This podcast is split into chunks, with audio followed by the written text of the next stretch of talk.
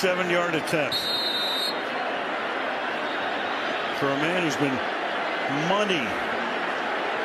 Biggest kick of the year for the Pittsburgh Steelers.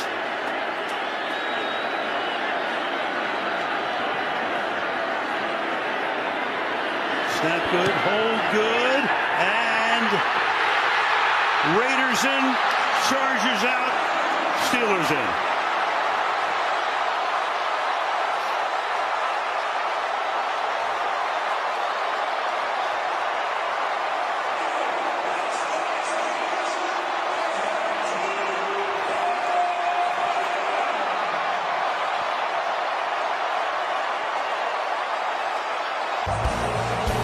Seen anything like it in my whole life. Stick around long enough, you'll see everything. This was a one-off. That sends the Raiders to a game next week. Pittsburgh, Kansas City, and the Chargers to the offseason. Win it 35 to 32. Look on the face of Keenan Allen. For only the second time in 19 years, Raiders go to the playoffs. Abbott post-game show coming right up.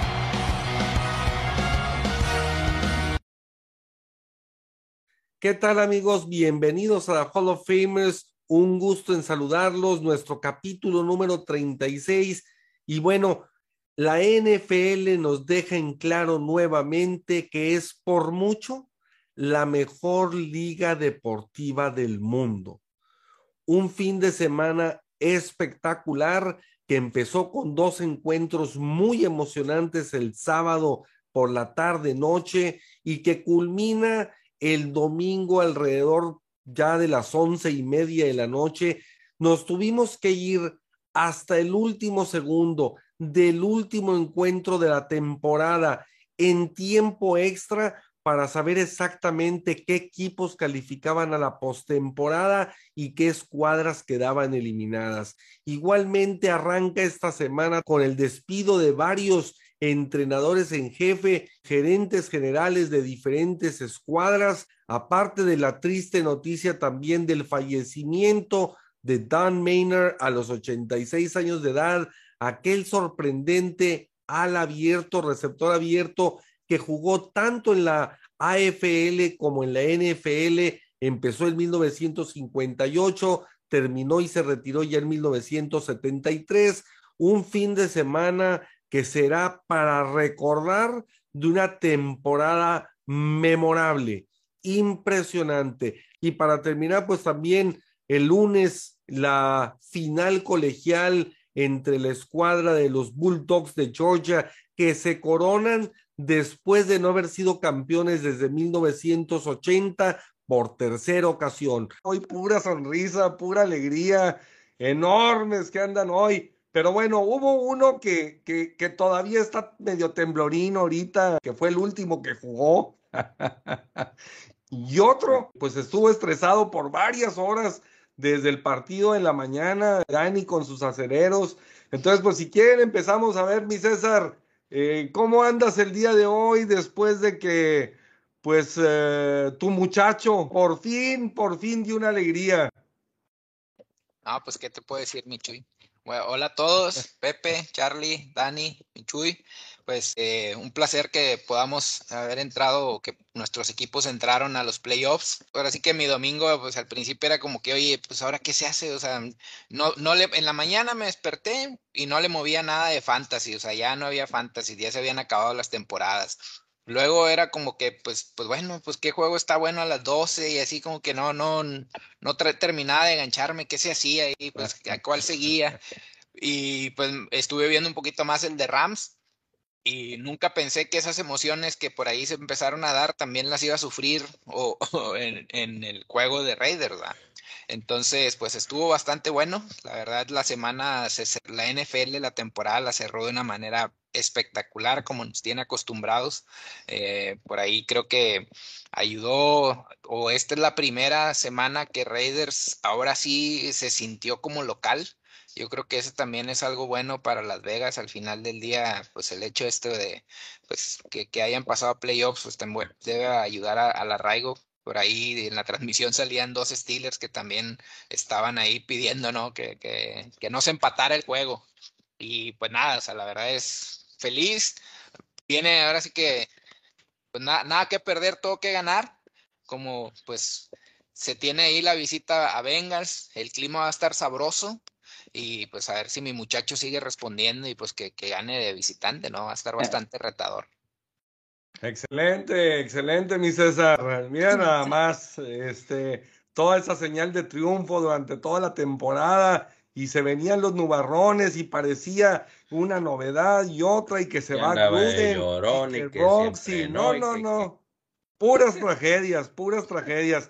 Pero bueno, mi Dani Maigo, mi Dani Maigo, que toda la temporada estuvo diciendo y despidiéndose del programa diciendo fuera Tomlin, pues bueno, a final de cuentas, el equipo de los acereros de rebote, de panzazo, gracias a Indianápolis, a los Raiders y a medio mundo, pero a final de cuentas logran una marca de 9-7-1 y se cuelan también a la postemporada y pues resulta que no se retira Ben Roethlisberger, todavía le queda al menos un juego más, mi Dani. Pero bueno, ¿qué tal? ¿Cómo estás? Buenas noches. Mínimo uno más, mi Mayo. Buenas noches, un gusto saludar a los compañeros, también al auditorio que nos está eh, viendo desde sus pantallas o escuchando desde su trabajo en el podcast, en su efecto. Eh, pues sí, Maigo, ¿qué, ¿qué, te puedo decir? Quiero aclarar que la campaña sigue. La campaña eh, no termina aquí. Queremos ir viendo fuera a ese señor tan descarado, pero pues, este, no, no pasa nada. Digo, se, se pasó a playoffs, no como debería ser, este, pues dependiendo de otros equipos y entre, entre, otras, entre otras cosas, pero pues al final se obtiene, se obtiene el pase siempre, siempre va a ser bueno ganarle a tu archirrival de división. Este, eso eh, hasta el, aficionado que más está en contra lo, lo, llega, lo llega a festejar o celebrar. Eh, pues aún un poco disgustados con el funcionamiento del equipo, la verdad, el pasar a playoffs con un rival tan importante como lo viene siendo Kansas, pues sí preocupa demasiado. Eh, pero pues se va a hacer lo posible por, por tratar de, conseguir la victoria y pues ahí, ahí estaremos el domingo eh, apoyando, criticando en su defecto, ¿no? Excelente. Y pues bueno, mi Pepe, la verdad es que ni Hollywood ni los principales cineastas eh, premiados en los Oscars podrían haber hecho un script igual. La verdad es que fue impresionante. Nunca en mi vida me había tocado ver una última jornada con esta pasión, con esta intensidad y en parte todo gracias a los Potros de Indianápolis y a los Jaguares de Jacksonville. ¿Cómo estás, Chuy? Dani, Macías, César, gusto en saludarlos también a toda la gente que nos está viendo. Y pues sí, fue un fin de semana, eh, lo que fue el sábado, lo que fue el domingo, sensacional. Y luego le, le, agregas, digo, estoy tratando de recordar otros cierres así con escenarios inusuales. Obviamente el que se pudiera venir lo que es el empate, el que los dos, el empate y lo que mucha gente estaba pensando mal, ya sea de una, hubiera terminado empatado, hubieran pensado mal. Y ahorita, y cómo ganó Redes, muchos piensan mal. Entonces, a la gente nunca la vas a tener contenta de, con todos esos comentarios, o sea, de uno o de otro. La gente nunca la vas a tener contento. Es una, otra situación inusual que una vez pasó, me acuerdo, el último juego, el último día de temporada regular de 1999, donde estaba Green Bay jugando contra Arizona y Carolina jugando contra... Se me, se me va el, el otro equipo. Pero lo que necesitaban hacer era ahí había un desempate en el que la diferencia de puntos era importante. Había un desempate de no me acuerdo si juegos en conferencia o juegos en común, pero había algo así importante. Entonces, eh, para tener un desempate sobre el otro, era importante terminar con más puntos que el otro. Entonces, aunque eran en juegos diferentes, pues ahí estaban, ¿no? Pues este anotó, Y pues ahí eh, anotaba Steve Berline con Carolina, Brefford, no, tenemos que anotar, tenemos que anotar, anotaba igual Carolina. Al final, pues uno tuvo la ventaja, pero necesitaban que Dallas perdiera contra Gigantes en ese día, en, en la tarde. Esos juegos de Green Bay Carolina fueron a las 12 y ese juego de Dallas fue en la tarde en contra de, de Gigantes. Es así, algo inusual, o sea, porque muchas veces Claro.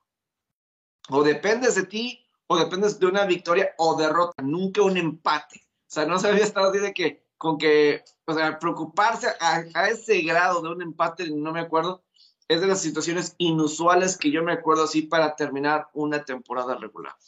Claro, no, sin duda. Y, y a final de cuentas, bueno, pues quedan eliminados los Cuervos de Baltimore, los Potros de Indianápolis y los cargadores de espectacular uh, mariscal de campo Herbert, que, que pues bueno, yo creo que, que va a dar mucho en el futuro porque es un verdadero monstruo de jugador, un sensacional mariscal de campo. Y por el otro lado, pues finalmente terminan calificando los acereros de Pittsburgh, los 49 de San Francisco, eh, que, que, pues bueno, logran también una trepidante victoria frente a los carneros, los Raiders, y, y pues bueno, es así, eh, Carlos, como cierran la, la, el fin de semana y como se dan pues una serie de movimientos. Y, y, la verdad de las cosas es que, que, fue impresionante. O sea, yo creo que nos fueron 12 horas aproximadamente de, de estrés y de emociones de fútbol americano, ¿no?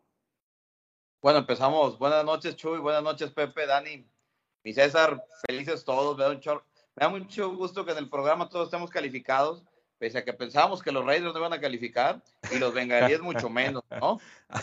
Y los Steelers mucho Puede- menos. puede Pues Dale. sí. ¿eh? Puede, puede ser una buena. Una buena Andan alzados, andan, hombre, andan alzadísimos, hombre. güey. Qué barro. Ah, Nadie los vence, nadie los vence ahora. güey. Espérate que vuelva a quedar en segundo como todos los años el Aaron Rodgers, imagínate. que- No, no, pero No, eh, bueno, ahorita lo, importante es que vamos a descansar una semana. El día de hoy entrenó a Darius Smith de vuelta. Vuelve, eh, vuelve gran parte. Billy Turner, el liniero, empieza otra vez a, a llegar. Jugó este fin de semana David Bakhtiari. Estamos viendo piezas claves para, los, eh, para mis empacadores de Green Bay. Y bueno, casi toda la temporada Aaron Rodgers sacó con una línea de novatos, sacó la temporada. Entonces hoy que llegan muchas partes buenas de su línea queremos ver cómo evoluciona este ataque, que dicho sea de paso, ¿no? Este ataque no ha sido muy efectivo o lo efectivo que fue el año pasado dentro de la zona roja. Es una cosa para mejorar de Green Bay y la defensa las últimas tres semanas se ha caído y no ha tenido los resultados esperados. Entonces, al regresar Darius Smith, esperamos más presión al coreback. Y bueno, pues Jair Alexander también vuelve, un Pro Bowl cornerback elite de la liga. Entonces, vamos a ver qué pasa. Buena semana de descanso para Green Bay y fortalecer el plan de juego para quien nos toque después del descanso. Claro, y pues bueno, digo, a final de cuentas, el 50% de los partidos, o sea, 8 de los 16 se decidieron por 8 puntos o menos. Entonces, fue, fue un fin de semana, la verdad es que espectacular, lleno de emociones, eh, cosas inesperadas, mm, jugadas trepidantes. Y, pues bueno, partidos cardíacos que se fueron incluso dos de ellos a, a tiempo extra. Y a final de cuentas, mi Dani, terminan Green Bay en primero, ya hablando de una tabla general, Green Bay en primero, Tampa Bay en segundo, Dallas en tercero, los jefes de Kansas City en cuarto y los carneros de Los Ángeles en quinto. Entonces, uh, cuatro de los cinco equipos de la conferencia nacional y, y, aparte, pues con una ligera ventaja ya en los juegos interconferencias, pero, pero bueno, luce muy reñido, ¿no, Dani? Pues bastante reñido, me digo. Fíjate que en el caso de los, de los primeros eh, lugares, pues la verdad es de que están muy balanceados. Eh, en el caso de la, de la conferencia, me imagino que el que muchos lo llegan a ver mucho más débil en este caso viene siendo eh, Filadelfia. Eh, pero la verdad es de que desde los Rams que están en el quinto lugar, la verdad, como yo lo, lo pronostiqué o lo sigo teniendo pronosticado un inicio de la temporada, pues la verdad es de que los sigo viendo muy balanceados y muy contendientes a pesar del tropiezo que se tuvo con, contra San Francisco, ¿no? Eh, pues en este caso Dallas le, le, afectó, le afectó demasiado las, las posiciones que, que llegó a bajar en, en el posicionamiento o en el ranking y pues al final de cuentas les, les llegaron a quitar el, sembrado que ahorita lo tiene, lo tiene Green Bay. La verdad es de que los enfrentamientos van a estar muy buenos, van a estar este, muy competitivos y pues seguimos, eh, bueno, en, en, mi caso sigo, sigo sosteniendo que pues la, la conferencia nacional en cuanto a todo en general llega, llega a ser muchísimo más estable para, para poder contender eh, en cuanto al campeonato del Super Bowl.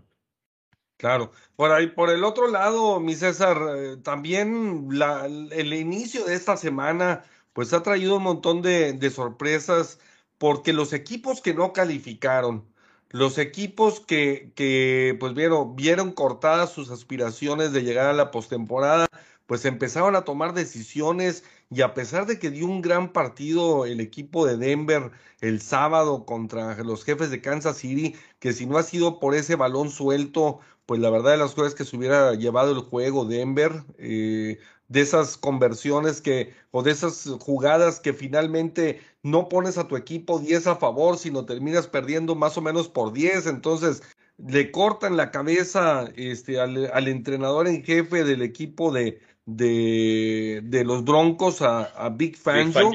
Y, y, después, eh, empezando esta semana, ya el lunes, pues cae primero Brian Flores por parte de los uh, Delfines de Miami, cae Matt Nagy de Chicago, cae Mike Zimmer de Minnesota y finalmente el martes pues Joe Judge también, después del ridículo que hizo con segunda y tercera oportunidad haciendo un coreback sneak en su propia yarda 4 o 5, no me acuerdo qué yarda estaba, ridículo, ¿no? Pero, pero pues eso muestra que las organizaciones. No, no, claro, claro que se tardaron. No, yo hubiera, yo hubiera bajado desde el palco a correrlo ese mismo rato, la verdad. Eh, es que eso, eso fue una vergüenza. Fueron dos, ocasiones. Claro, una vergüenza, una, un atentado contra lo que es la NFL. With a 10-3 advantage on the Colts, Steelers lead Baltimore. A couple of scores will all be updated at the half. Interesting formation. I, I, mean, really, you're at the four-yard line, and, and you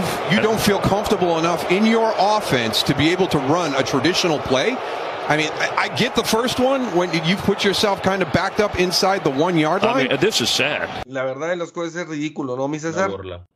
Sí, definitivo. Creo que, eh, pues digo, aparte de que la ofensiva de Gigantes venía eh, en un declive bastante pronunciado, pues esta parte de, de, quererse creer los genios, ¿no? Eh, eh, o que, intentar ahí descubrir el hilo negro, pues la verdad es que estás en una liga que, que ya se la sabe de todas, todas, son pocos los casos donde sí puedes revolucionar y demás, pero pues dependes también del talento, ¿no? Entonces no quieras venir a sorprender eh, en este tipo de instancias, sobre todo que enfrente tienes pues a un Ron Rivera, que pues también es un coach de, de experiencia y de peso. Y pues nada, pues este señor, pues uno más de los eh, por ahí auxiliares o, digamos de la cadena de Bill Belichick que, que, definitivamente pues no termina por pegar, ¿no? Entonces veremos ahora, yo, yo la verdad es que siento que también que se tardaron mucho, como decía Dani, pues en ese momento era terminas el juego y ya, ¿verdad? O sea, ya ni siquiera te metas a la oficina, compadre, ya hasta aquí llegaste, pero sí se tardaron bastante, eh, incluso pues fueron los que se tardaron un poquito más, eh, yo creo que dentro de las que salieron, pues al inicio de, este proyecto de Hall of Famers, pues cuando estuvimos analizando los equipos, sabíamos que un Mike Zimmer tenía las horas contadas, o sea, era una temporada de rendir. Igual Matt Nagy, pues también se la jugó con, hizo un despapalle con teniendo tres corebacks, pues los, los tres los estuvo rotando entre lesiones y decisiones de él pues la verdad es que nunca terminó de, de, explotar ahí el equipo de, de Bears, a pesar de tener una muy buena defensa, pues no pudo sostener o no pudo mantener eh, competitivo al equipo. Y por otro lado, yo creo que lo de Fangio, pues al final termina siendo un chivo expiatorio que no es ahora sí que un, super coach si lo quieres ver así, pero pues tenías una defensa buena donde pierdes a tu alma, ahora sí que el capitán y, se va a, Rams, que es Von Miller, no tienes coreback, este, pues ahí Bridgewater también, pues, pues prácticamente salió, este, pues ya casi parecía retirado, ¿no? De, de, de, la temporada. Entonces creo que no es tan, vaya, sí esperada, pero la que sorprendió a muchos, incluyéndome, es la de Flores, ¿no? O sea, esta parte de... Échenlo, échenlo. De tener una, una, digamos, una franquicia que venía con récord perdedor y convertirla en una franquicia que terminas con más, o sea, con dos temporadas seguidas con récord ganador, sí, no te alcanza para entrar, pero en realidad tenía, o sea, los les dio completamente la vuelta. En realidad este equipo y no se veía dominado ni nada. El tema fue, pues ahí que, que se habla mucho es un tema de mala comunicación entre la gerencia, entre también el tema con Tua y pues malos manejos, ¿no? De alguna manera en, cuanto a las relaciones ahí eh, eh, y pues cómo estuvieron moviendo a Tua, pues yo creo que esa parte también le pesó y pues por eso tuvo que salir, ¿no? Yo creo que dentro de estos coaches que salieron, se me hace que pues el más factible a regresar más pronto es él, ¿no? La verdad es que a mí me gustaba mucho cómo levantó a Miami, digo, también Miami tuvo demasiado espacio en el tope salarial desde el año pasado y este año también tuvieron muy buenos picks en cuanto, en cuanto, al draft. Entonces tenían picks altos y todo esto yo creo que sí lo supo aprovechar y mezcló buenos equipos tanto en ofensiva como en defensa, mezclando experiencia con juventud. Y pues, pues esto le dio temporadas positivas, ¿no? A pesar de, de que Tua por ahí anduvo tocado toda la temporada y demás, pues la verdad, no, no, eso sí se me hace inexplicable un tanto, pero pues al final del día, pues son decisiones que tienen que tomar estas ligas y pues es volver a empezar, ¿no? Ahora sí que como Raider, pues me ha tocado mucho esta parte de reestructurar y reestructurar. es mejor, yo creo, estar reestructurando con un equipo que viene de dos, de dos temporadas ganadoras a venir y tener que desarmar todo, ¿no? Pero pues también es un tema de proceso y ver qué, qué se decide Miami para, para llevar de head coach. Claro, y sobre todo, César, que se dice que en realidad el gerente general quería, fue el que quiso a Tua, y se mencionaba que por otra parte, Brian Flores a quien quería era Herbert. Sí, entonces, a final de cuentas, el gerente general es el que termina contratándole el mariscal de campo, que es, digamos, que la parte débil del equipo a pesar de la juventud y la potencia física que tiene y todo. Y, bueno, a final de cuentas, el, el, que se queda es el gerente general y el que se va es el entrenador, Pepe. Sí, no, y hay que recordar lo que pasó la temporada pasada, ¿no? En el que Miami iba con récord de cinco victorias, tres derrotas, parecía que iba hacia calificar con un Ryan Fitzpatrick a la ofensiva que estaban jugando bien, la ofensiva estaba jugando bien, no era como si era un equipo cargado a la defensiva y la ofensiva no estaba haciendo mucho. No, estaban con cinco victorias, tres derrotas, la ofensiva estaba marchando bien y deciden meter después de la semana de descanso a Tua. Y no sabemos quién habrá tomado esa decisión, pero creo que pues no era la correcta, no por Tua, sino creo que no era una situación que ponías a Tua para que tuviera éxito, porque muchas veces cuando empiezas a un veterano, pues es se lo ganó el veterano en la pretemporada, se ganó la confianza y obviamente estaba jugando bien. Entonces, en esas situaciones tienes que esperar o, realmente a que termine la temporada y ahora sí vas tú, tú, o, o, un, juego, una mala racha de Fitzpatrick y ahora sí, porque si no, y fue lo que pasó, pusiste a tú en una situación negativa donde no podía eh, mejorar o la, la, vara estaba alta para lo que entraba tú y se vio como varias veces tenía que entrar Fitzpatrick para tratar de rescatar partidos, algunos sí, otros no, pero pues eso no podía pasar. Y al final de cuentas, el problema en Miami yo creo que sí fue tú, desde el draft, lo de Fitzpatrick, eh, lo de Sean Watson. Entonces, eh, pobre Tua, si lo vemos, pobre Tua, está en una situación donde me quieren o no me quieren.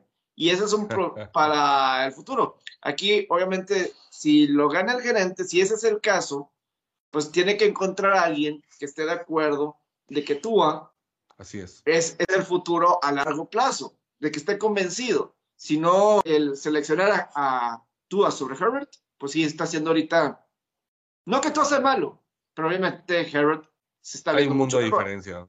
Sí, sí, claro, hay un mundo de diferencia. Y, y por eso es que, digo, siempre hay una sociedad y, y entre lo que es el gerente general y el entrenador de entrada, a veces dicen que, y, lo ha dicho Dani en el caso de los uh, acereros, por ejemplo, de que Ben Roethlisberger es el que mantiene a Tomlin, etcétera.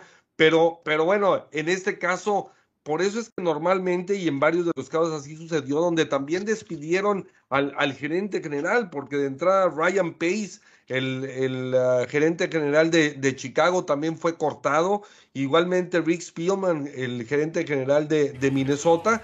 Y pues digamos que pues vendieron el concepto de, del retiro en el caso de los gigantes de Nueva York con, con Dave Gettleman, que, que, pues bueno, también pésima temporada, como decíamos, de los, de los gigantes. Obviamente lo de los gigantes, si no lo cortaron antes, es porque también tienen enfrente a los Jets de Nueva York, que, que pues bueno, era que ver quién hacía más escándalo de uno u otro, ¿eh? y, y, pues bueno. No, no, y Chicago y gigantes con la tradición de los Jalas y, y pues obviamente los Mara, pues tradición de tratar de mantener a los coaches el mayor tiempo posible, eh, que terminen sus temporadas y luego ya, obviamente, pues sí, se tardaron en, en Josh, cuando primero Justin Anderson, por ejemplo, estaba reportando que sí se había quedado y luego era claro que iba a haber una junta y pues las cosas no iban a, a terminar bien, pero eh, los gigantes sí han tenido una racha de irrelevancia, o sea, estaban... Sí. Eh, hace 10 años ganaron el Supertazón y desde entonces solamente una temporada han calificado, eh, si no me equivoco es la única temporada ganadora desde que calificaron en el 2016, nunca han estado arriba de marca de, de 500, ni siquiera 1 y 0 después de la semana 1, es decir, eh, y pues es malo, o sea, ¿cómo puede ser que el equipo de los gigantes de Nueva York esté tanto tiempo así desde los 70s? No hay una época de tanta sequía con los gigantes de Nueva York. Desde antes de, de Bill Parcells, antes de, antes de la jugada de John Pisarchik y todo eso, Así que es. eh, ese era un momento realmente oscuro y esa jugada cambió la historia para bien, aunque fue desastroso, pero eso cambió para bien. Ahí vinieron muchos cambios que a la postre vendría Josh Young y Bill Parcells, etcétera, varios años después. Pero así se siente esta era y se ve sin rumbo ahorita se ve sin rumbo ese equipo de gigantes y Chicago, pues obviamente con, eh, desde el mismo gerente, los dos tenían la misma situación con el gerente y el coach, los dos tenían exactamente la misma situación. Creo que Chicago echó a Mitch Trubisky y pues cuidado un poquito con también con, con Justin Fields, eh, a ver quién trae, porque yo sí creo que echaron a perder a Mitch Trubisky. Sí, claro, no, sin duda, sin duda. Ahora, César, hace unos, hace unos minutos hablábamos ustedes de, en relación a jugadas extrañas y jugadas raras y cosas por el estilo. Y, y la verdad de las cosas es que todo este tema de las famosas cuartas oportunidades y del el tema de jugártela también por las conversiones de dos puntos y todo esto de los analytics y el big data se ha vuelto una moda y, y la verdad es que eh, me puse a sacar yo algunos números y me topé con algunas cosas interesantes que quisiera compartir. Mm, digamos, a lo mejor mis conclusiones así rápidas y conocer también tus comentarios eh, al respecto. Por un lado, en el caso de las cuartas oportunidades, ¿quiénes son los que menos conversiones de cuartas oportunidades se han jugado? ¿Sí? Primero, Seattle. 11 intentos, 4 realizados, 36.4 de efectividad. Luego Kansas City, 15 y 10, o sea, 15 intentos, 10 realizados. Tampa Bay, 16-9. Nueva Inglaterra, 17-11. Los Carneros, que es el única, la única excepción de un entrenador joven, ¿sí? siendo conservador hasta cierto punto, 19-10. Las Vegas, 19-12. San Francisco 2010 y Cincinnati 2013. Son los que menos intentos de cuartas oportunidades han tenido en toda la temporada. Yo creo que habla Digo, estamos hablando de los Andy Reid, de los Bill Belichick, de los Bruce Arians, eh, digo, de, de Shanahan, y, y, yo creo que la excepción son, pues bueno, eh, obviamente en el caso de, de los carneros, que, que, pues bueno, su entrenador muy joven debe andar por ahí por los 35 años, McVeigh más o menos, y, y por el otro lado, pues el, el, entrenador en jefe de Cincinnati, que de esta lista que te dije es el, el, el otro que pues vendría siendo el más joven. Claro, también hay que ser comprensivos en que todos estos son, salvo Seattle, que tuvo una pésima temporada, pues la verdad de las cosas es que todos los equipos son equipos calificados. Entonces, normalmente esos equipos pues suelen anotar mucho, suelen tener más armas, suelen tener ofensivas sostenidas, tienen un ataque aéreo, tienen un ataque terrestre, entonces pueden hacer más ese mix y obviamente pues eso te evita que seas arriesgador, porque por el otro lado, ¿quiénes son los que más se la jugaron en cuarta oportunidad? Detroit, eh, 41 ocasiones y 21 realizadas por un 51%. Chicago, 36-15.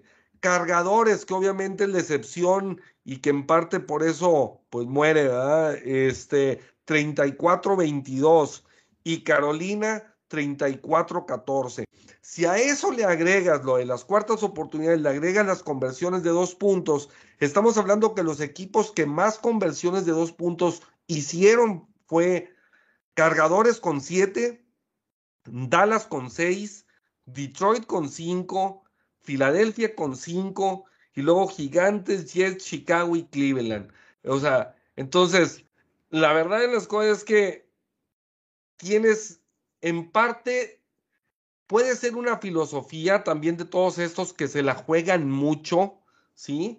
O sea, Detroit, todo mundo nos encantó Campbell, ¿verdad? Porque transmitía a su equipo y a los jugadores esta pasión por el juego y este me la juego pero tiene pocas armas. Entonces yo creo que y siento que todo esto del arriesgue, yo no dudo que todos lo estén comprando, pero si estamos hablando de que todos fueron menos de 20, ¿sí? De estos que mencioné ahorita de cuartas oportunidades, o sea, los, los Seattle, Kansas City, Tampa Bay, Nueva Inglaterra, Carneros, Las Vegas, San Francisco y Cincinnati, pues, pues bueno, eh, obviamente tanto lo conviertes en filosofía y para ganarte a los jugadores y para comprarlos y por el otro lado para preservar su trabajo porque también la afición se le echan encima. Entonces, digo, estos son como que mis puntos de vista, me llamó mucho la atención ver esas estadísticas, no sé qué opines al respecto y, cuál es tu opinión de todo este tema del analytics y del big data, mi César. Sí, pues bueno, en términos generales es parte de la información que, que, está ahora sí que disponible dentro de todos los números que se manejan en el NFL y el control que se tiene desde, desde tiempos, pues que te digo, desde los 80 normalmente que empezaron ahí a, a meterse ciertos controles de estadísticas o seguimiento más bien de estadísticas. También el tema de ahorita de, de, todo lo que tienes disponible y pues esto que se ha visto en otras ligas que puede funcionar pues lo quieren aplicar también en la NFL y en, y en base a, a, ciertos analytics, a ciertos datos que van determinando, pues también basan sus planes de juego, ¿no? Sin embargo, yo creo que pues hay una línea delgada, digo, es curioso, ¿no? Como ahora sí que la vieja escuela de alguna manera dice, no, pues yo, yo es mi cuarta oportunidad me la juego estrictamente cuando sea necesario, ¿no? No es como que un monstruo, o sea, y, y, pareciera que, por ejemplo, el, el, que, pues el ejemplo ahora sí que este domingo, de, de domingo por la noche, del el coach de, de Chargers, e, él pues abusó, ¿no? Y, y, así se vio, o sea, ahorita lo vimos porque pues, fue ahora sí que en prime time y demás, pero a lo largo de la temporada también lo hizo. Yo, yo me acuerdo que estuve viendo por ahí algún juego contra Kansas City, igual, o sea, en, en cuartas oportunidades se la jugó como cinco o seis veces. 34 ah, en la temporada, César, hizo 22, es... 64.7 de efectividad cargadores. En realidad es mucho, pero lejos de, mucho. digo, pues está bien la, la, la, la efectividad, digo, pues ahora contra Raiders, pues también eh, Herbert, pues se lució y pues también en parte, pues porque como, como le he dicho varios años, pues nuestra defensa a veces no nos ayuda, eh, o normalmente no nos ayuda, pues ahora, pues cuarta y diez y las sí, y, y, tiraba unos balazos, o sea, tiraba unos balazos en, en los meros números y en medio de dos, tres jugadores de Raiders, la verdad es que eso sí se logra y, se, y dices, bueno, pues porque ya no tienen nada que hacer. Al final del día ya eran las últimas series del cuarto cuarto. Aquí la, la clave es encontrar, yo creo que los momentos. Y, y, es un tema que ibas abajo en el marcador y te la juegas en cuarta y dos en tu yarda 18. Ahí, a pesar de que dices, bueno, pues, ¿qué te dice el analítico? Me dice que en otras cosas es, si me la juego en cuarta, en lugar de despejar, pues prácticamente si despejo es la misma probabilidad, en teoría, que me claro. hagan puntos a que me la juegue aquí. Entonces, más o claro. menos es como funciona, ¿no? Entonces dices, oye, pues si me la juego aquí y avanzo, pues sigo teniendo la bola y demás. Pues sí, pero estás en tu yarda de 18 y lo que no contó fue el tema del momento. Sí, en esa jugada en específico. Y aún así le respondió la defensiva, César, porque nomás permitió tres puntos. Exacto. En, en esa serie en específico, el tema fue que nada más sacaron tres puntos los Raiders. Sin embargo, creo que fue un tema de motivación para la defensa. Claro. Que haya parado en una cuarta oportunidad, porque fue, paraste en la tercera muy bien y en cuarta y dos también te fajaste y tacleaste atrás de la línea. Entonces yo creo que eso también fue un tema de momento donde el estadio se prende también y al final del día, a partir de ahí, Raiders se empieza a despegar, que al final del día, pues bueno, fue un 24-14 de, de entrando al cuarto cuarto, ahorita pues aquí atrás está la repetición, y este, faltaban menos de cinco minutos cuando todavía... ¿Cuántas veces la has visto? ¿Cuántas veces la has visto? Yo me pregunto, güey. ¿La he visto? No, no, yo, no, yo, yo creo que, yo creo que la, la comadre haber dicho, oye, ya déjanos ver algo a nosotros. ¿eh? No, no la he visto, no la he visto. Ahorita por eso ya no hemos visto ahí al de hombre fondo. araña, voy a pasar por ahí. No, ya lo mandé a dormir porque pues venía lo mero bueno el juego. Digo, no, no lo he visto, güey. No, pero entonces el tema es que, que faltaban menos de cuatro minutos y pues digo, durante un largo periodo de tiempo esa decisión en específico, pues sí te afectó, ¿no? O sea, sí te afectó en el momento del juego, digo, el, el estadio, que eso es algo que, que, me gustó, el hecho de que, digo, también son los Chargers, la verdad es que Raiders eh, normalmente es de local, este, pues sí tiene gente y aparte cuando juegan en Chargers, pues también tiene más gente que Chargers, pues pobre Chargers, pero, pero sí un tema de que el estadio se metió al juego y al final, pues digo, se, se empató, ¿no? Pero, pero fue, fue un momento, ¿no? Y yo creo que eso es lo que a lo mejor falta, esa variable de encontrar de que, oye, pues cuándo es buen momento y cuándo no. O sea, y, y también es, pues respeta también de que no, no te la juegues antes de tu 30, ¿verdad? O sea, hay que ver ahí ese tipo de variables, ¿no? Porque, digo, ya en el, en el cuarto cuarto de todas las que tuvo ahora en este juego de, contra Raiders, pues digo, mucho fue por, por urgencia, ¿no? El sentido de urgencia que traían en el último cuarto, pues eso es natural, ¿no? Te la tienes que jugar. Sin embargo, pues durante la temporada fue una constante este coach que se la estaba jugando en situaciones, digamos, innecesarias, ¿no? Claro. Ahora, Lo que yo sí voy a agregar, digo, esta teoría viene mucho desde Sheldon Cooper, ¿verdad? En su serie Young Sheldon, que ahí lo expuso una, una vez, ¿verdad? Eh, pero, pero, fíjate que yo, ahorita lo que decías de las 30 para allá, creo que muchas veces tiene sentido, si lo pensamos, ahorita lo dijiste, César, que pues si estás, eh, si despejas encajonado, lo probable es que de cualquier manera te vayan a anotar, aunque sea un gol de campo o puntos si te la juegas, vamos a decir, entre la 30, 40 o 50, algo así por el estilo. Si despejas, le das una verdadera oportunidad a tu defensivo, una mejor oportunidad de defender y estás jugando con la posición de campo. Uh -huh. Acá, digo, a lo mejor también tienes que considerar tu pateador de despeje. ¿Qué tan bueno es tu pateador de despeje para a lo mejor cambiar la posición de campo? No sé. Claro. Lo ves interesante, pero o sea, como una situación estratégica, ¿verdad? O sea, así como cuando haces una autoanotación al de, en una patada de despeje, ¿verdad? Con tal de, con tal de patear libre, este, y, y, y digo, tratar de, de, ganar posesión de campo a final de cuentas. Sí. Digo, claro, por ejemplo, lo que hizo Joe Josh en varias ocasiones de eh, ir con el quarterback sneak, que fue criticado, pues tampoco, ¿verdad? Digo, ¿cómo es? yo creo que es que jugar con momentos, porque, por ejemplo, en el juego de Baltimore, ya es que pues Baltimore parte de sus seis derrotas para terminar, varias fueron con conversiones de dos puntos en la última jugada. Y, por ejemplo, voy a decir, en el caso específico del juego de Baltimore contra Green Bay, creo que se fueron por la conversión de dos puntos en la equivocada. Creo que debían de haber ido por la conversión de dos puntos en la anotación previa, porque te dicen las estadísticas, por así el analytics, que tienes el 51% de probabilidad de concretar la conversión de los dos puntos. Y vamos a considerar que no está Lamar Jackson, pero bueno, eh, y pues si no tienes a tu coreback estrella, creo que más sencillo, más por el punto extra. Pero vamos a considerar esas probabilidades. Tienes el 51%. Entonces quiere decir, vas a la primera, porque dice, si, si la fallas, la, probabilidad aumenta que la segunda la vas a concretar. Al irte hasta la última, pues te estás quitando esa segunda, realmente ya es más un volado.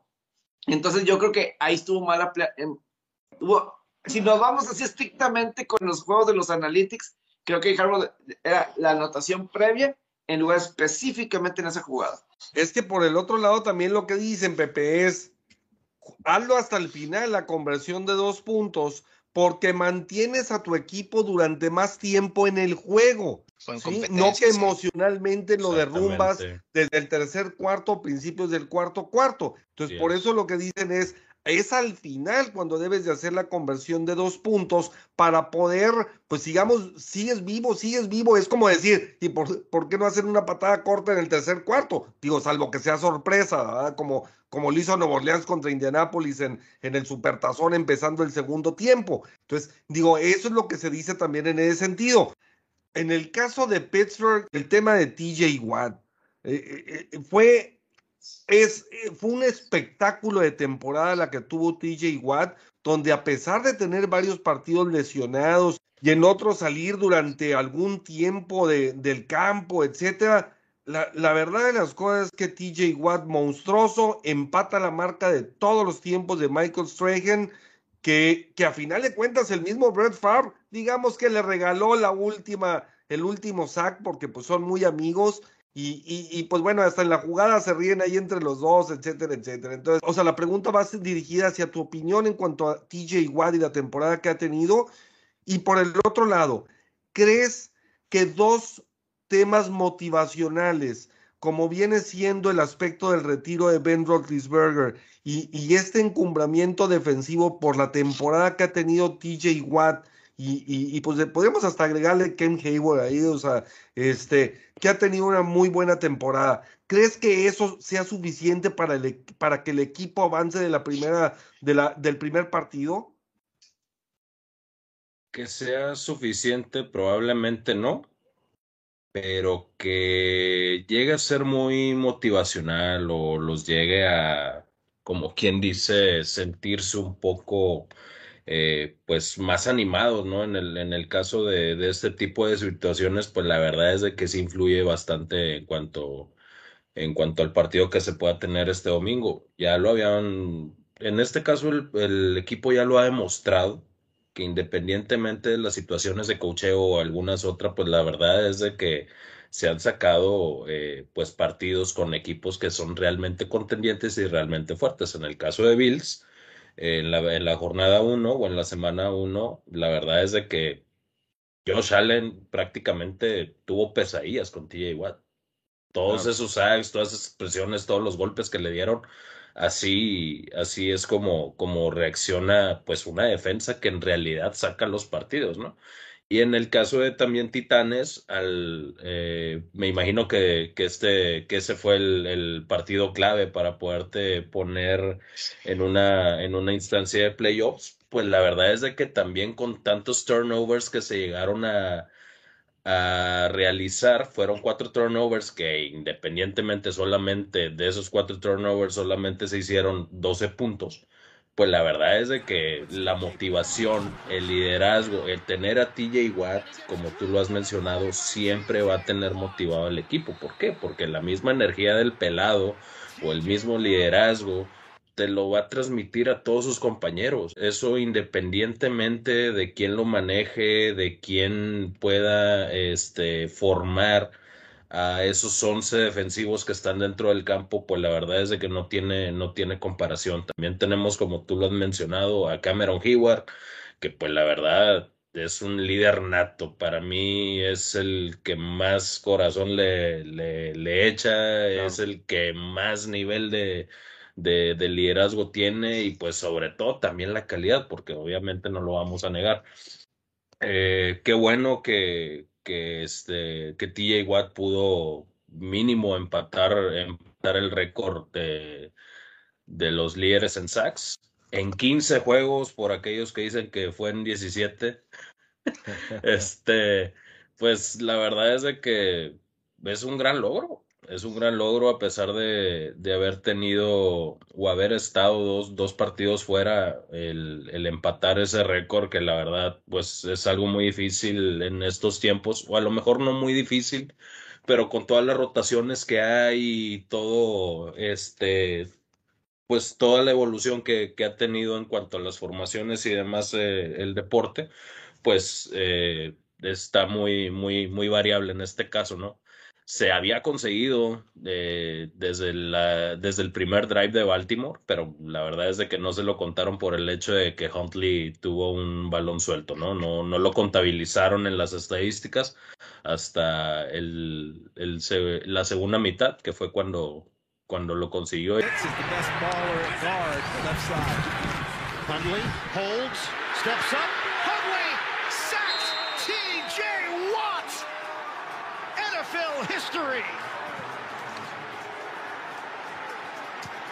La verdad es de que eso puede ser muy, muy motivacional para, para el equipo, el tener al, al defensivo del año, aunque a muchos les duela, yo creo que ahora este sí lo debe de ganar, digo, sin duda alguna yo creo que este año sí. No, sí se no, no, yo no. Va a ser Donald de nuevo. De nuevo se lo van a robar.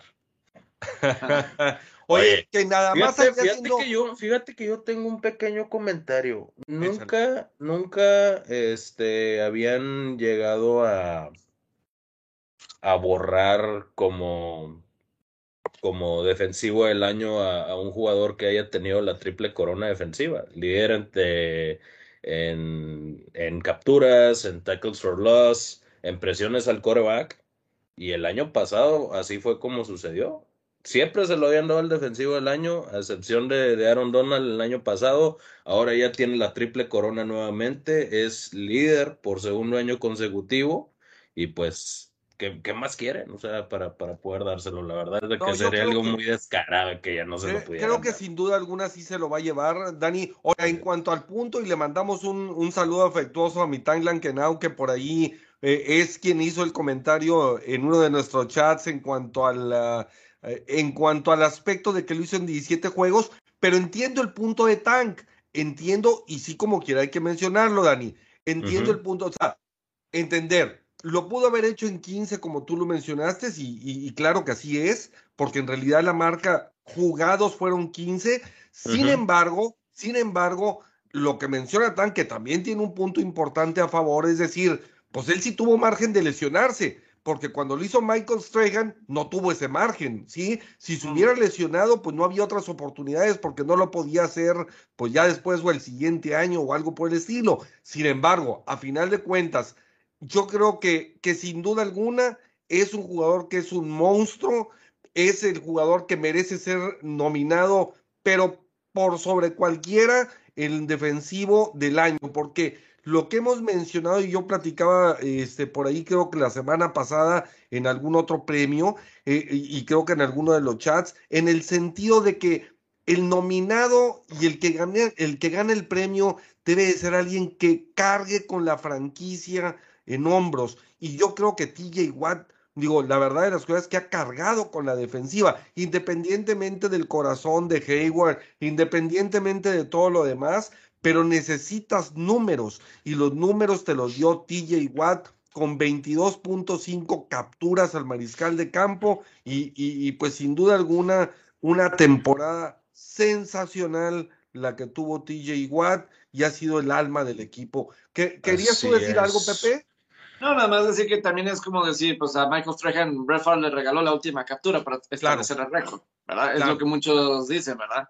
Eh, Así es. Que así critican es. eso. Claro, claro, no, No, y es aparte, correcto. digo, pues en este caso el punto que, que llegas a comentar, pues que, que puedas tener margen de, margen de lesionarte, cosas así por el estilo, pues la verdad es de que todos están vulnerables en cuanto a eso y pues sí tienes razón. Aquí el, aquí el hecho es también llegar a, a, no sé, considerar el tiempo o las jugadas, como, como te comento, el, el fútbol americano ha evolucionado bastante desde los años de Michael Strahan para acá. Y en cuanto a la cantidad de snaps, en cuanto a todo lo que llega a involucrar en cuanto a esto, la verdad es de que no vamos a comparar quién lo hizo en más y quién lo hizo en menos Claro, y, Porque si nos vamos a eso, Dani, La verdad ahorita- es de que pues ahí no- nunca vamos a terminar en comparar. Claro. Ahorita lo, lo que llega a estar es en cuanto, en cuanto a esa instancia, pero pues la verdad es de que lo que te genera muchísimo más en cuanto a eso, aparte de lo que viene siendo los sacks, pues la verdad es de que no, no hay, no hay una comparativa, ¿no? Claro que, que de antemano hasta ahorita que lo mencionas, Dani, me, me dio el brinco cuando lo dijiste. O sea, en un fútbol americano, porque si nos vamos a cuestionar todo, pues desde allí, si nos- Claro. en un fútbol americano como el actual, en el cual Sí. el juego aéreo predomina, pues bueno, pues obviamente hay más jugadas de pase, pues hay más oportunidades de hacer sacks. Sí, o sea, digo, si antes corría en los 70s eh, Chuck Foreman por un lado, Calvin Hill y luego Tony Dorset por el otro, Franco Harris, Rocky Blyer y los Delfines de Miami tenían a Zonka, a Kick, o sea, eh, eh, digo, la verdad de las cosas es que todos los equipos tenían de mínimo uno y, y dos o hasta tres jugadores, todavía todavía había este backfields como el de Kansas que los primeros años de los 70s jugó y bueno, y el mismo Miami que jugaron con tres corredores atrás, eh, sí, entonces pues, digo, ha cambiado mucho el juego Sí, ha- y obviamente. Pues hay muchos más snaps que son jugadas eh, eh, aéreas y que le dan pues muchas oportunidades más a los a los jugadores. Claro que también ahora son más atletas que lo que eran antes y, y los golpes y les, Sí, están digo, más preparados. eh, claro, que claro, Digo, es un tema yo creo profundo. llegan a tener que, que influir. claro, sin duda Este, alguna. Ahora, mi Carlos, por el otro lado, eh, también en esta, este fin de semana se decide el orden del draft. Eh, quedaron, a final de cuentas, con las sorpresas por ahí del triunfo de Jacksonville sobre Indianapolis, de Detroit sobre tus empacadores de Green Bay, y Aaron Rodgers, que nada más jugó medio tiempo. Eh, luego entró el, el amoroso Love, que pues bueno, ahorita nos platicas también qué opinas Su de él. muchacho, su muchacho. Este, muy verde su muchacho, pero bueno. Y el tercero quedó Houston, en cuarto los Jets, en quinto los Gigantes, en sexto Carolina. Entonces, pues bueno, un draft que no parece que pinte al menos con mariscales de campo de manera muy importante, que pues normalmente son los que, pues los atractivos de los drafts. Pero, pero a final de cuentas, ¿cómo ves? ¿Cómo vistes a Jacksonville, a Detroit y a Houston jugando la última, la última jornada? ¿Y, y cómo ves eh, lo, que, lo que viene del draft para, para estos equipos? Bueno, empezando un poquito por la sorpresa esa de Jacksonville, ¿no? no eh, hablábamos mucho de, de, lo que iba a ser para nosotros un equipo tan balanceado como Colts, que para nosotros era uno de los favoritos para, para ser este, líder de la liga. Y la temporada que tenía Jonathan Taylor, ¿no? Que desapareció los últimos dos juegos. Jacksonville sí. que tiene un talento joven y sobre todo en la defensa. Sería importante ver cómo se, se va a reforzar, quién es el que viene a tomar la batuta. Eh, primero que nada, ver qué orden le mete ahí la gerencia, porque obviamente eh, necesitan un entrenador nuevo. Necesitamos ver el perfil, quién va a llevar a estos jóvenes más adelante. Y pues bueno, este, hay muchas cosas que hacer en ese equipo. Primero organizar los mandos, ¿no? Ya después hablamos de un equipo como Detroit. Detroit dices, bueno, es que ahorita lo que estaban hablando de que se va Matt Nagy, se va también el gerente de, de, este, de Osos, al igual que se va Zimmer de Minnesota. Tú estás viendo que Zimmer tenía un talento que no supo organizar en Minnesota, porque tenía una gran defensiva con Hunter y con este, Kendricks, que nunca la supo armar, que era muy sólida. Eh, más el ataque que tenía con Jefferson, con este, Adam Thielen, con Kirk Cousins, con el mismo Dalvin Cook, y nunca supo sacarle provecho a sus piezas. ¿Qué es lo que estamos viendo Campbell, no? ¿Qué es lo que nos sorprende y nos gusta mucho? Eh, durante esta temporada ha hecho infinidad de jugadas sorpresas. Entonces es un, coreba, es un entrenador que quiere cambiar la, filosofía de ese equipo a base de arriesgar, de tener una garra diferente, de ser arriesgado. Por ahí por esta temporada lloró eh, cuando perdieron sus jugadores después de perder claro. ese, ese, juego contra Baltimore, creo. Entonces, vemos que ahí Detroit ya tiene la pieza que ellos necesitaban para empezar, eh, su eslabón para empezar a formar un equipo donde, un, donde el equipo no se ve tan mal con Sound Brown, Sound Brown como receptor, no se ve tan mal con DeAndre Swift como, como corredor, que tuvo una muy buena temporada. Claro. El, el segundo corredor es Jamal Williams. Jamal Williams que en Green Bay daba un segundo punch muy bueno, también lo está dando con Detroit. Y un Jared Goff que pese a, que pese a tener muchas deficiencias que son las mismas que lo llevan ahí a, a Detroit, creo que al último empezó a agarrar un poquito la onda de lo que quería este, este hombre, este, este hombre de Dan Campbell. Entonces por ahí podría destacar. Pasamos allá a Houston, ¿no? Que Houston es este, un alma perdida. igual que los Osos de Chicago y esos equipos, lo primero que tienes que organizar es la cabeza, ¿no? La gerencia está muy mal por parte de, Houston. Eh, sigue, sigues viendo que no, no dan pie con bola, no sabes qué vayan a seleccionar. Oye, sin embargo, a mí sí me sorprendió Mills, ¿eh? Tuvo un muy buen año, la verdad. Mills tuvo un buen año de novato en los juegos que le tocó entrar, pero ¿qué piezas seguirían para Houston, no? ¿Y quién, y el coach se va a mantener o no? La principal, los principales problemas de estos equipos, salvo Detroit, es que desde tu gerencia está mala la, situación. El reclutamiento de, de talento está pésimo y tu cabeza como entrenador no sabes quién vaya a ser o cuál vaya a ser el futuro de quién va a elegir las piezas y qué forma le va a dar al equipo, ¿no? Detroit parece que le, perdón, nada más, Detroit le dio al clavo con Chris Pillman al parecer. Así es. Porque pues, es alguien que ama realmente a los Leones, eh, tiene obviamente historia ahí con los Leones y pues yo cuando lo escuchaba analizar partidos, eh, apasionado, y pues eso contrató o ayudó para contratar a, a Dan Campbell, que pues eso es ah, el apasionamiento, ¿no? Que trae. Ahí va a ser interesante si ese apasionamiento se va a trasladar en más allá, ¿verdad? De, no nada más en la emoción, sino realmente lo que es el cocheo, pasar y, y, otras cuestiones. Eso va a ser más interesante, pero por lo pronto, creo que Chris Pillman, para lo que necesitaba ahorita Detroit, era, el hombre correcto que Fíjate que, excelente punto. Pero Dan Campbell y Saleh van a ser los head coaches ahí para el Senior Bowl. En temas de, pues Jets tiene dos picks en el top ten y pues también los Leones que van a elegir dos, ¿no? Y, redondeando un poquito lo que decía ahorita Charlie eh, respecto a Tejanos y lo de Mills, yo creo que lo de, o sea, Tejanos se puede, al menos este draft, se puede despreocupar de buscar un coreback con urgencia, ¿no? Entonces creo que eso le puede ayudar un tanto a, a seleccionar de una manera mejor, sobre todo porque va a estar en el pick 3. Y, se tienen que deshacer cuanto antes de también de Watson, o sea, eh, porque mientras que tengan ahí la sombra, lo tienen con el congelado los tercos. mientras que tengan la sombra de ese problema, Dani, o sea, mientras que tengan la sombra de ese problema encima, eh, la verdad es cosas que no van. Es que es que hay que ubicarnos. lo difícil, lo difícil y lo ha cargado y lo cargaron los petroleros también. Lo difícil es que en un estado como Texas que es un estado muy, muy especial y muy particular. No es California donde puedes tener pues a San Francisco y tenías a San Diego y ahora son eh, este, Los Ángeles y los Raiders que, que pues bueno, están, ahora se fueron a Las Vegas de Los Ángeles, bueno, de, de Oakland y luego, eh, o sea... Texas es un estado muy particular y es dominado por Jerry Jones y por los vaqueros de Dallas. No ganamos afuera de Texas, pero ¿qué tal somos en Texas? Y, no deja sobrevivir a nadie, ¿sí? O sea, entonces los tejanos están cargando con esa losa desde 2002. Y lo que iba a mencionar en el caso de lo de Spielman que dijiste, Pepe, yo creo que falta que dé un segundo paso en su sabiduría ejecutiva, ¿sí? Que ahí es donde vamos a ver si no le gana la pasión.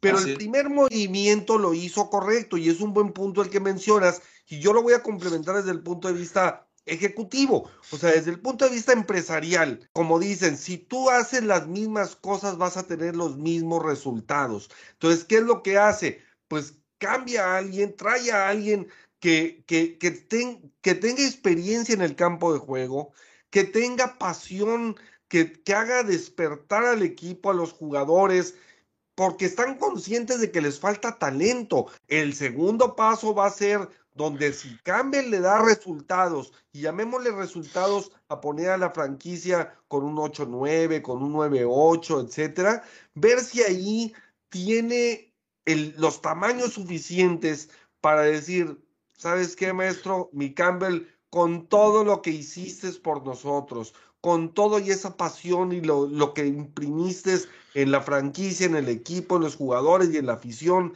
sorry, pero suponiendo que su talento llegara hasta ahí, pues bueno, ahora tengo que tomar a alguien, que tengo que traer a alguien que haga la segunda parte de tu jale. O desgraciadamente, cuando uno lo ve como aficionado, o bien en el caso de los medios a veces también, o porque así lo piensan, o porque sea para vender, ¿sí? O sea, pero, pero el cambio, por ejemplo, de Von Miller, es un cambio correcto, yo no lo veo mal, porque a los 33 años de edad, en la posición en la que juega, porque depende de la posición. Hay jugadores que a los 33 años, pues a lo mejor todavía les quedan 6 o 7, 8 años al mismo nivel que pueden mantener, eh, claro, no todos, pero, pero un, porcentaje de los titulares, y en cambio hay otros donde ya el aspecto de la edad te pega. Entonces, yo no cuestiono el, el cambio de Von Miller, entiendo lo que representaba para, para Denver, pero si no tienes al mariscal de campo,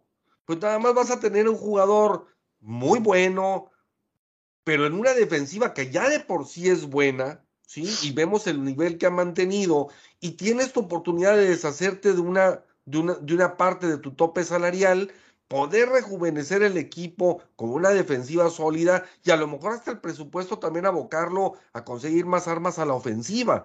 Y yo sé que son muy bonitas las historias donde Ben Roethlisberger se, se retira pues en un solo equipo, fue el equipo en el que surgió, etcétera.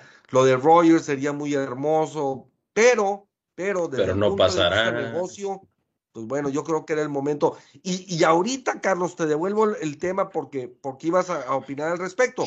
En el caso de Rogers, aquí la duda es, la, la duda que a me queda, porque yo creo que, por ejemplo, el Prescott, seis ganados, cero perdidos en su división, seis ganados, cinco perdidos fuera de la división. Entonces, digo, si estás en una división donde tú mismo lo mencionas, los equipos van a empezar una nueva etapa de reconstrucción, pues sonaría que, oye, pues ¿para qué me estreso y para qué me quito? Sigo aquí en Green Bay, tengo a mi receptor abierto, que es el mejor de la liga, tengo un muy buen corredor, tengo una buena defensiva eh, y, ya estoy arraigado aquí, ya la gente me quiere aquí, tengo el ejemplo de lo que vivió Farm, de pues, ¿para qué termino peleado y hasta que pasen cinco años me vuelvo a reconciliar si es que me reconcilio? Hay que entender que Rogers como quiera no tiene el carisma de Farm. ¿Sí? Tiene la calidad que no tiene Farm, ¿sí? Pero, pero el carisma no lo tiene. Sí, porque, oh, porque fuerte ese eh, comentario. Digo, la verdad de las cosas es que. Yo perdí no sé qué otras cosas más. Eh, la, verdad es que es cierto. El licenciado Ken Anderson, mi Pepe. El like a good neighbor, State Farm Star. Sí, sí, el licenciado Ken Anderson de Cincinnati, mi Pepe, que tú por ahí van a glorias en ocasiones, era muy buen mariscal de campo. Así no el licenciado que bueno, está bien, sí, sí, es que aquí, el tema, aquí el tema es de que sí, Chuy, el tema es de que Chuy quiere hallarle fuerza un defecto a Rogers. Ahora ya dice que ni carisma tiene. No tiene carisma. en todo, en sale con actrices y así, eh, sale, sale haciendo trompitos ahí en el Cabo Ya estamos preparando, ya estamos preparando el camino para papá Brady. Ya estamos preparando el camino. A ver, mi Charlie, tu opinión al respecto, mi Charlie. Mira, terminando el tema de Campbell, así rápido, ¿no? Tanto Chris Pillman como Campbell son exjugadores de Detroit. Entonces, es muy, es muy este, entretenido el enfoque o es muy analítico el enfoque que tenemos que hacer ahí, como dos jugadores de una institución perdedora quieren cambiar este, la costumbre de... no lo digas tan feo, oye, no lo hicieron como jugadores, a ver si lo hacen como directivos, pero bueno. ¿no? Podría ser. el enfoque es divertido, es entretenido, es vamos a ver cuánto les da y vamos a verlo si esta es la fórmula adecuada para romper Detroit. No contrataron a, bueno, contrataron a Matt Patricia, un coach con calidad de Bill Belichick, ganadora, tantos Super Bowls, y no les ha dado. Creo que vamos a ver cómo, este, cómo funciona este enfoque. En cuanto a lo que vemos de Jordan Love, ¿no? Y hablábamos de, de un poquito de la selección del draft, y yo, yo lo hablo abiertamente. Jordan Love no se le, eh, se le trae a Green Bay eh, cambiando rondas, yéndose más adelante para buscar talento. Decía que en su momento iban por Justin Herbert, era el favorito de la gerencia, pero ya si no tienes a Herbert, no te cases con seleccionar un coreback que no tiene las características que tú necesitas. Creo que a lo mejor la gerencia se casó un poquito con, eh, tengo que agarrar el sustituto de Aaron Rodgers para hacerla, pasar la misma antorcha así como mis antepasados pasaron de Farba a, Rogers, yo voy a tener que agarrar un sustituto. Se hablaba que batallaba mucho con la presión. Con Kansas City en el juego, eh, en el juego contra Kansas City lo presionaron mucho, equivocó muchos pases, voló muchos pases, este, siempre se casaba con su primera opción y eran las cosas que decían en el reporte. En este juego contra Detroit volvió a pasar lo mismo. Cuando Detroit lo empezó a presionar, empezó a tener los mismos errores que se ha visto. Y es su segundo año después de dos años de entrenamiento. no, lo, no lo vamos a comparar jamás con Aaron Rodgers, no lo vamos a comparar jamás con Brett Favre, eh, no lo vamos a comparar con ningún quarterback de la institución, vamos a compararlo con su clase de draft, ¿no? Estamos hablando de que su clase de draft es Tua Tagovailoa, Justin Herbert, que ya el talento es muy sobresaliente ahí, y Joe Burrow tanto Joe Burrow como este, Justin Herbert, desde el momento que agarraron su primera serie, veías que los muchachos tenían algo especial, ¿no? Veías que tenían un temperamento, hablamos ahorita de las agallas de Justin Herbert, que las vemos desde la temporada pasada, y no veo en, en Jordan Love ahí algo diferente, ¿no? No creo que sea el coreback a futuro. Creo que terminando ese juego, la gerencia que ha venido con Brian Guznos, eh, y Mark Murphy, creo que ya empezaron a hablar con Aaron Rodgers de qué quieres para quedarte, ¿no? Creo yo que como dice bien Chuy, son dos, eh, tienes a Minnesota que cambia gerente y head coach, Osos de Chicago igual, vas a seguir siendo el dueño de los Osos de Chicago, tal vez de los vikingos de Minnesota, y un Leones que está empezando su etapa de reconstrucción, así es que no creo que batalles, jugaste con una línea muy joven y tienes buena, buena línea ofensiva para el otro año, ¿Por qué arriesgarte a un Denver? Que ahorita Pepe estaba hablando que puede haber un cambio de dueño. ¿Por qué arriesgarte a irte a un Cleveland? ¿Por qué arriesgarte a ir a, no sé, a un Miami donde no tienes ni entrenador? Eh, entonces, yo no veo. Las playas son bonitas. Un Seattle, un Seattle. Un Seattle. No, Se vaya a Seattle. un movimiento interesante hoy en la mañana. Nathaniel Hackett, eh, coordinador ofensivo de Green Bay, va a ser entrevistado por, por Denver para ser head coach. A lo mejor por ese, por ese cambio le están teniendo la cama para que él llegue a un sistema ofensivo que él ya ha trabajado. Esa puede ser la especulación, pero irte a una conferencia o a una división donde vas a enfrentar a Patrick Mahomes dos veces al año no creo que sea conveniente. Yo por eso hay mi duda, yo por eso hay mi duda, Carlos. Ahí su muchacho, perdón. Sí, este, yo por eso ahí la duda y, y, ya no terminé cuando terminé la pregunta. Eh, en el sentido de lo de Rogers es, ¿qué podrá más? El tener posibilidades de obtener resultados al tener una división donde vas a tener seis partidos en teoría más fáciles o factibles de ganar con esos rivales apenas en reconstrucción. O por el otro lado, su reto, porque yo en parte en el caso de Brady también suena ilógico. ¿Para qué irte de Nueva Inglaterra donde tienes todo? Pues porque quieren otro reto, quieren otra experiencia, quieren otra cosa.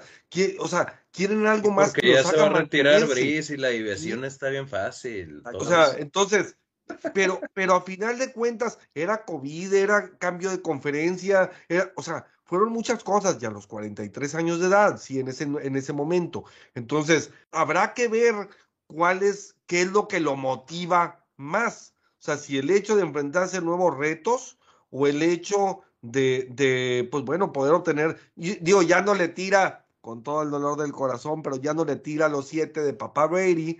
Entonces, pues obviamente, pues si no es eso, pues ¿qué sigue? pues, pues otro reto de ser campeón con dos franquicias, también en dos equipos importantes, a lo mejor en otra conferencia distinta. Mm, digo, ahora que son cuates y juegan golf juntos, a lo mejor Eli Brady, no lo sé. Y obviamente, pues el tema de un mercado más espectacular o algo, habrá que ver qué es lo que a final de cuentas le llama la atención a, a, a Rogers Ah, Chuy debe tener miedo, Chuy debe tener miedo si se llega a ir a Nueva Orleans, compadre, imagínate. si, de por, sí ya me lo blanquean, ahora lo van a blanquear con 60 puntos. sí, no, imagínate, imagínate. y pues bueno, señores, eh, pasamos a lo que es eh, la ronda de los comodines, los 12 equipos que, que están ahorita disputándose esta serie de comodines, dos de ellos que a final de cuentas eh, mi César, pues, se mantuvieron finalmente como primeros sembrados por lado de la conferencia americana, los Titanes de Tennessee. Por otra parte, pues por la nacional, el equipo los empacadores. La, la costumbre de que estén en segundo, este. Pasado también fueron primero. ah, bueno, no, no cuando importa, pero No, no, bueno, está bien. está.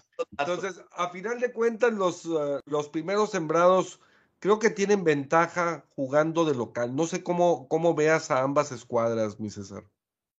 Sí, pues bueno, partiendo de los primeros sembrados, definitivo, pues el tema de las lesiones, ¿no? Esa- esta semana de descanso les da para, para recuperar a sus lesionados. Titanes va a recuperar a, Henry y por el otro lado, pues también ahí eh, Green Bay pues recuperará también a sus linieros y demás, ¿no? Que tiene por ahí de bajas, defensivos.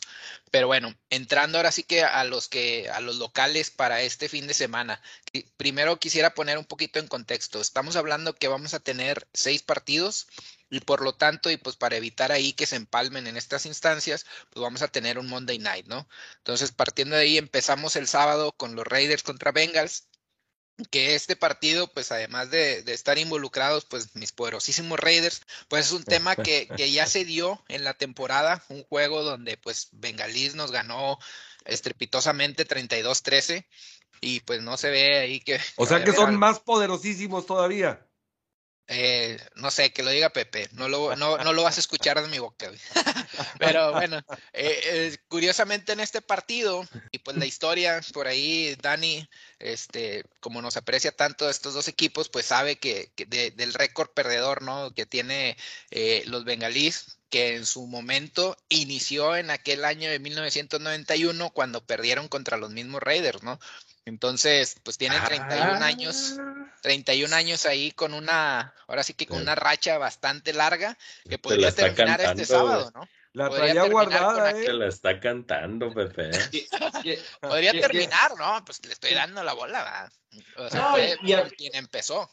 Y a final de cuentas, Raiders y Cincinnati que le han ganado los últimos cuatro juegos en común, en, en total, los últimos cuatro Ah. juegos a, a Pittsburgh, ¿verdad? De tres de Cincinnati y uno. Raiders esta Ah. temporada, ¿verdad? Ah. El pasado también le ganamos a, a- a Eh, se, se También, ve- ah, entonces son cinco. Entonces eh, son se ve- cinco. se Ah, ven bien nerviosos, se ven bien, se ven bien bien. nerviosos para Muy muy muy pierda, güey. ¿Qué? No, no, la Ah, verdad es que- bien. Ner- Por eso sacan a Pittsburgh.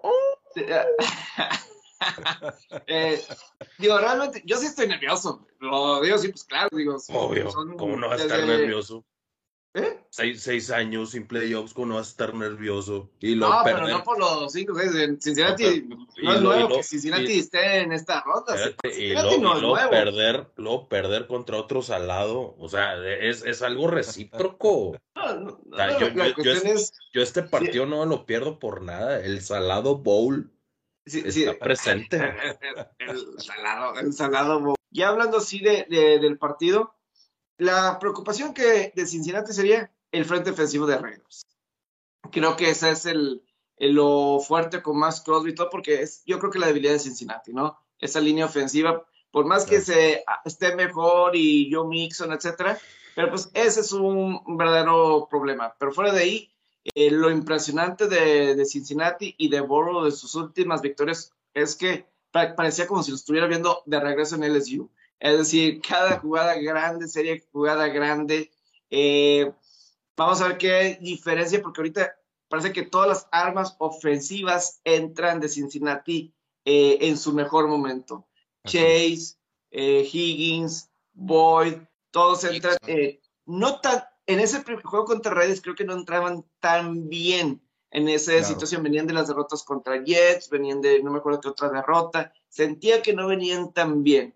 Eh, a mí, yo no sé por qué Kansas City en el último juego de Burroughs, ah, no, no sé por qué fueron tanto hombre a hombre. Sentí que estaban jugando, de- le dejaron mucha responsabilidad a Ward contra Chase. Me gustó más como Denver le jugó a Cincinnati, en el sentido de, como Denver le juega a Kansas City, nada más la jugada grande no. Y aunque sí me permitió una jugada grande, pero más fue una jugada grande. Y sabes que Cincinnati de eso ha vivido durante toda la temporada, las jugadas grandes. Entonces yo lo quería asegurar Raiders es tratar de hacer que Cincinnati, me vas a notar que sean las series largas, prolongadas. Ah, yo creo que esa sería la mejor forma. Raiders llega enrachado. Raiders llega enrachado. Vamos a ver eso, qué tanto le llega. Cincinnati es el mejor equipo, creo que hay argumentos para decir por qué no Cincinnati pudiera llegar hasta su portazón. Eso es a mí lo que me, no me gustó el que hayan banqueado, porque si llegas a dos, digo, a final de cuentas, en esa conferencia americana, Cincinnati antes de esta semana tenían el mejor récord en juegos de conferencia junto con Patriotas. Tenían el mejor récord en juegos de conferencia. Entonces, eso te dice, pues, si tienes eso, ¿por qué no pueden llegar? Y sus posibilidades de dos son mejor que cuatro. Pero bueno, así lo decidieron, pero eh, Cincinnati es el favorito. Y, y, pues a ver, desde ese juego de Bo Jackson, ¿no? Es el juego memorable de, de, de, de, de Bo Jackson. Vamos a ver qué sucede ahí. Cosa irónica que 5-4 los dos equipos como locales y 5-3 los dos equipos como visitante. Entonces, digo, no es mucha la diferencia, pero a final de cuentas, pues casi tableando en el aspecto de locales, habrá que ver, claro, los playoffs son una cosa aparte y habrá que ver cómo, cómo reaccionan ante también pues la falta de experiencia de los dos en estas instancias, ¿verdad? Porque pues obviamente hablar de la postemporada es otro nivel, ¿no? Es el primer juego de postemporada tanto de Derek que el último, el otro juego de Raiders de postemporada en, en, la era de Carr, pues él no jugó, estaba lesionado. Y obviamente, pues, Burrow, creo que a lo mejor pues sí, el caso de Burrow y de Chase, y voy a decir hasta Higgins, eh, pues están, Joe Mixon, están más acostumbrados a juegos grandes. Claro. Otro nivel colegial, pero pues sí está el, el enfoque ahí. Y, y creo que eso se mostró contra Kansas City.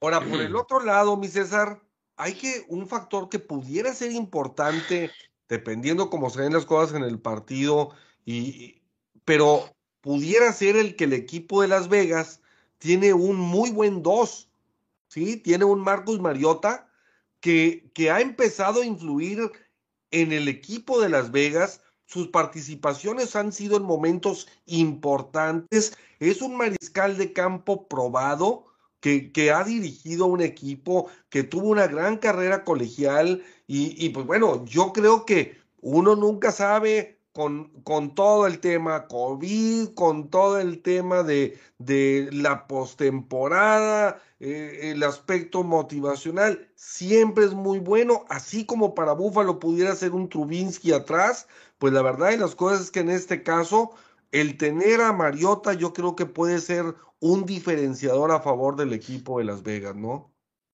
Sí, pues digo, estas últimas semanas se ha visto más participativo. Pues al principio también como que se veía la intención de que entrara, pero pues si en la primera jugada se tronaba, pues ya no podía volver a jugar, ¿no? Pero ahora siento que de alguna manera pues falta todavía utilizarlo ahí, pues oye, pues tírale tantito de perdido que tira unos dos, tres pasecitos, o sea, ya todos saben que si entra Mariota es porque va a ser este la read option y va a correr, o sea, no, no es... Esa va a ser la sorpresa en postemporada. Lo estábamos esperando y pues ahí hasta incluso dejan solo a, a Derek Carr, se pone de receptor abierto y lo dejan solo. Entonces yo creo que por ahí espero que si lo van a estar involucrando pues ya sea un poquito más variado, ¿no? Por otro lado, considerar y, y eh, un tema que es importante y pues para efectos de, además de lo que ya se dijo de Derek Carr, que es su primer juego de playoffs, es el tema del clima, ¿no? El clima también, sí. cuando yo esperaría, o creo que lo, lo, ideal sería un tiroteo y esperar a que el, que el último que tenga la bola, pues, pues gane. Creo que el, el, clima no se va a prestar para tanto, ¿no? Se espera por ahí que esté nevado, veremos si, si, si llueve o no, no sé qué tanto vaya a haber ahí y qué tanto vaya a pegar. Y pues el tema es en aquel juego de la temporada regular, Joe Mixon se aventó más de 130 yardas, ¿no? Entonces, ahorita lo que me gusta de Raiders es el tema de la línea ofensiva fue un trabajo en proceso durante todo el año y creo que ahorita está encontrando los huecos, sobre todo un tema de un Joe Jacobs que a pesar de que está tocado por ahí de las costillas, pues ha encontrado muy buenos huecos en estos últimos partidos. Obviamente Chargers, pues, su fuerte no era la defensa contra la, contra la corrida, pero pues también se supo explotar, ¿no? Entonces, creo que lejos de lo, lo que pueda aportar Mariota, es importante ten, tenerlo en el juego, tener también esa variable que, que, que, pueda darte y sobre todo esta parte de aprovechar y pues ahora sí tirar, ¿no? O sea, tirar y que él también tenga jugadas de pase para que ya no te estén esperando siempre la, la corrida. Y pues por último, de esos Raiders o esa defensa de Raiders contra la corrida que pues avanzó un chorro Mixon, pues cambia un tanto, ¿no? O sea, ahorita estas últimas semanas, por ahí a Jonathan Taylor se le pudo controlar, digamos, un poco, o sea, menos de 120 yardas. A Eckler, pues ahora, pues digo, al final se destapó con dos touchdowns, pero el tema es cómo, cómo vamos a parar a Joe Mixon eh, y, el tema es que en ese juego, o sea, Joe Borro tuvo menos de 200 yardas, ¿no? Ahorita viene on fire, entonces pues pareciera que, pues, bueno, te, enfocas un poquito en la corrida, pero pues por aire también, o sea, tienes que buscar la manera de presionar. Eh, Bradley es muy aferrado a jugar su, su bendito cover 3 y juega muy atrás, entonces aparte de jugar en zona contra este tipo de receptores y como se conocen Chase y Burrow, te puede explotar y pues lo que decían ahorita, ¿no? O sea, evitar las jugadas grandes, veremos cómo van adaptando el sistema defensivo en ese sentido. Digo, los cuatro frontales pues eh, se han portado muy bien, digo, en cuestión de presionar de pases, pues pues este Max Crosby es el que más presiones tuvo durante el año, entonces esperemos que pueda convertirse, sobre todo en jugadas grandes en cuestión de turnovers. Yo creo que eso es lo que nos ha faltado de alguna manera. O sea, esa jugada grande donde puedas quitarle el balón eh, eh, a la ofensiva, creo que eso puede ayudar bastante. Ah, no se lo pierdan, el Salado Bowl este sábado. Por el otro lado, y, aquí les vamos a dejar al final, como siempre, nuestros uh, picks y nuestros pronósticos para, para esta ronda de comodines tú eres uno de los que por ahí en los picks precisamente pudiste como favorito al equipo de Filadelfia sobre los Bucaneros de Tampa Bay para esta semana. Yo creo que a favor de Filadelfia habrá que decir su ataque terrestre, obviamente. Muchos jugadores saliendo del COVID, por ahí contra Dallas tenían 16 jugadores con COVID. Eh, y, y pues bueno, ahora empiezan a regresar y obviamente 25 anotaciones terrestres tuvo el equipo de Filadelfia, siendo el, el número uno de la, de la NFL, apenas arribita de Nueva Inglaterra que tiene 24 y los Titanes con 23. Entonces, estas tres escuadras pues muy balanceadas y Filadelfia, pues obviamente liderándolos a todos. ¿Qué es lo que ves y qué es lo que ha pasado? ¿Cómo ves todo este tema de todos los receptores o no? Que ahora Brady tiene que cambiar en la etapa final de, de, la temporada y ahora en la postemporada.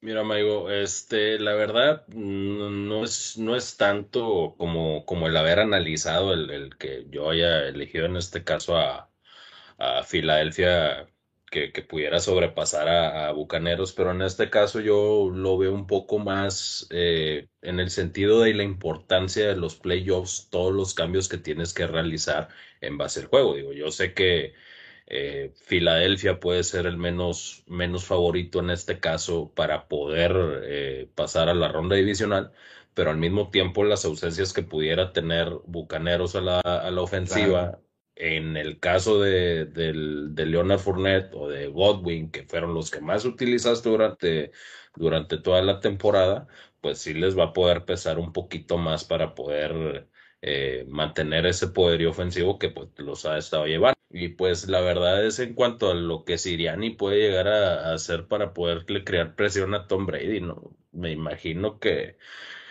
van a querer traerlo como trapito. Eh, en cuanto a la, en cuanto a la presión que le, que le pueden generar y pues probablemente puedan este, sacarlo de sus casillas, ¿no? Digo, ya, ya tenemos historias de ese, de ese Super Bowl donde también no, no apostaban, apostaban mucho por la defensa de, de Filadelfia. Obviamente ya hubo un mil y un cambios en cuanto a, en cuanto a nombres, pero pues al final de cuentas, este, ahí, están, ahí está la historia, ¿no? Probablemente puedan, puedan irse por ese, por ese caminito y pues a la ofensiva lo, lo que pueda llegar a ser este Jalen Hurts y compañía en cuanto a, a su sistema en cuanto a su sistema ofensivo que obviamente como tú lo has comentado su, sus corredores llegan llegan a ser un poco notables y rotativos también al mismo, al mismo tiempo y pues la defensa de Bucaneros que, que pues es de las mejores, ¿no? Por, en, cuanto al, en cuanto al ataque terrestre, pues vas a tener que rotarlos mucho más y al mismo tiempo variarlos en cuanto a pase y corrida para que no te puedan llegar a hallar o ajustar no te puedes emplear con una sola idea de solamente correr, que es lo que te ha estado funcionando últimamente. Si tú ya llevas una ventaja amplia de más de 10 puntos, obviamente vas a tener que empezar a variar muchísimo más y empezar a conectar con tus receptores para poder, para poder empezar a, estar contendiendo en el, en el marcador, ¿no? Pero me imagino que la clave está en cuanto a la presión a Brady. esperemos que, que así pueda ser más que nada para ver un partido reñido. Pienso que Bucaneros puede eh, es más probable, muchísimo más probable que saque la victoria, pero pues al final de cuentas se les puede dar la sorpresa por lo que ya la historia que, que ha tenido Tom Brady en cuanto a este tipo de partidos, ¿no? Contra Nueva Orleans, contra Washington, batalló bastante y esas ausencias que tiene también van a ser considerables. Claro. Ahora, por el otro lado, mi Carlos, ¿cómo, cómo ves tú el, el, partido? Yo creo que, que pues más atractivo, al menos aquí en Monterrey, por lo que por lo que representan los dos equipos desde el punto de vista histórico, en la rivalidad entre ellos, por la cantidad de seguidores que tienen aquí en nuestro país. Yo creo que los Vaqueros y el juego contra los 49 de San Francisco, pues va a ser muy interesante. Mm, yo creo que a lo mejor es el, el más parejo de todos, ¿no? O sea, dos, dos ofensivas con una capacidad explosiva importante, pero a su vez dos escuadras que tienen mariscales de campo de los que pues, no termina uno de tener toda la confianza, ni Garópolo, ni Prescott, y los aficionados de esos equipos son a lo mejor a los que más les sopa les echamos, y, y, pues bueno, o, no los vemos tal vez por las leyendas que hubo atrás, digo, haber tenido a Montana, haber tenido a Eggman, haber tenido a Young y haber tenido a Roger Stovak, pues como que es injusto para, para estos dos muchachos, pues obviamente el que los pueda siquiera comparar. Entonces, eh, ¿cómo, ves el partido? Porque San Francisco también tiene una defensiva muy buena, ¿no? Es importante la prueba que tienen los vaqueros de Dallas, ¿no? Y yo creo que lo, lo más importante de este partido va a ser la defensa de Dan Quinn. ¿Por qué? Porque tenemos un San Francisco que basa mucho su ataque en la corrida eh, ellos trabajan muy bien con Divo Samuel para empezar a hacer los play action. Aún así, los vaqueros de, Dallas tienen su fuerte en los playmakers que tienen, ¿no? Micah Parson, Dix, son, hablando de Dix, que es de, los que más, más, intercepta, y muchos de los errores de Garoppolo son intercepciones. Entonces, creo que eh, la fortaleza de Dallas es que ellos tienen una ventaja sobre sus playmakers defensivos en cuanto a la ofensiva de Vaqueros contra una defensiva de los 49 de San Francisco, yo creo que Dallas va a optar por no correr la bola, como generalmente es la West Coast Offense de Mike McCarthy. A lo mejor correr poco ahí con Pollard, con, con Elliott, pero aprovechar mucho el perímetro de los 49 de San Francisco, que es muy débil. Si saben emplear las armas ofensivas como Mari Cooper, como este Wilson, que ha despuntado las últimas semanas, el Arcerada Schutz, eh, creo que van a tener un buen dividendo ya que San Francisco su problema es el perímetro. Las defensivas van a ser las que van a dominar. Creo que este juego, por más reñido que se me haga, yo doy favorito a Dallas por el excelente trabajo que ha dado Dan Quinn eh, y los playmakers que tiene en la defensa.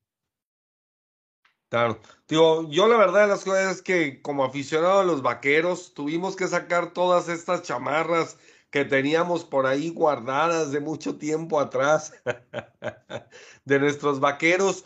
Y, y, pues bueno, va a ser un partido que de entrada es una rivalidad, aunque son otros jugadores, otro todo, pero pues que han escuchado y saben de la historia, ¿no? Y yo creo que, que este, este partido porque la primera fue allá en 70, 71, que tuvieron también un 30-28 muy, muy interesante ya en postemporada entre ellos. Luego la rivalidad que se da con aquella de Catch, que obviamente Montana y Dwight Clark conectan eh, este, para ganar de último momento, cuando todavía Danny White y compañía trataron de regresar con unos segundos eh, y ya iban a medio campo. Fue un juego muy, muy eh, memorable, obviamente. Y pues bueno, ya después todo lo que ha habido, que si T.O. y que si pisó la estrella y que si no sé cuántas cosas. Entonces creo que es un partido de gran rivalidad, que al menos la afición pues también así lo siente y va a ser un, juego interesante donde a pesar de que las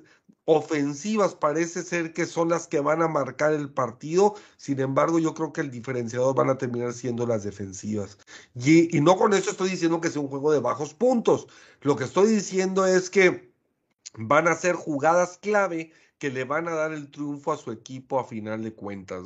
No sé en tu caso, Pepe, ¿cómo ves a los jefes de Kansas City y, los aceros de Pittsburgh? ¿Está tan cargado realmente a Kansas City como, como pareciera? ¿Así lo ves tú?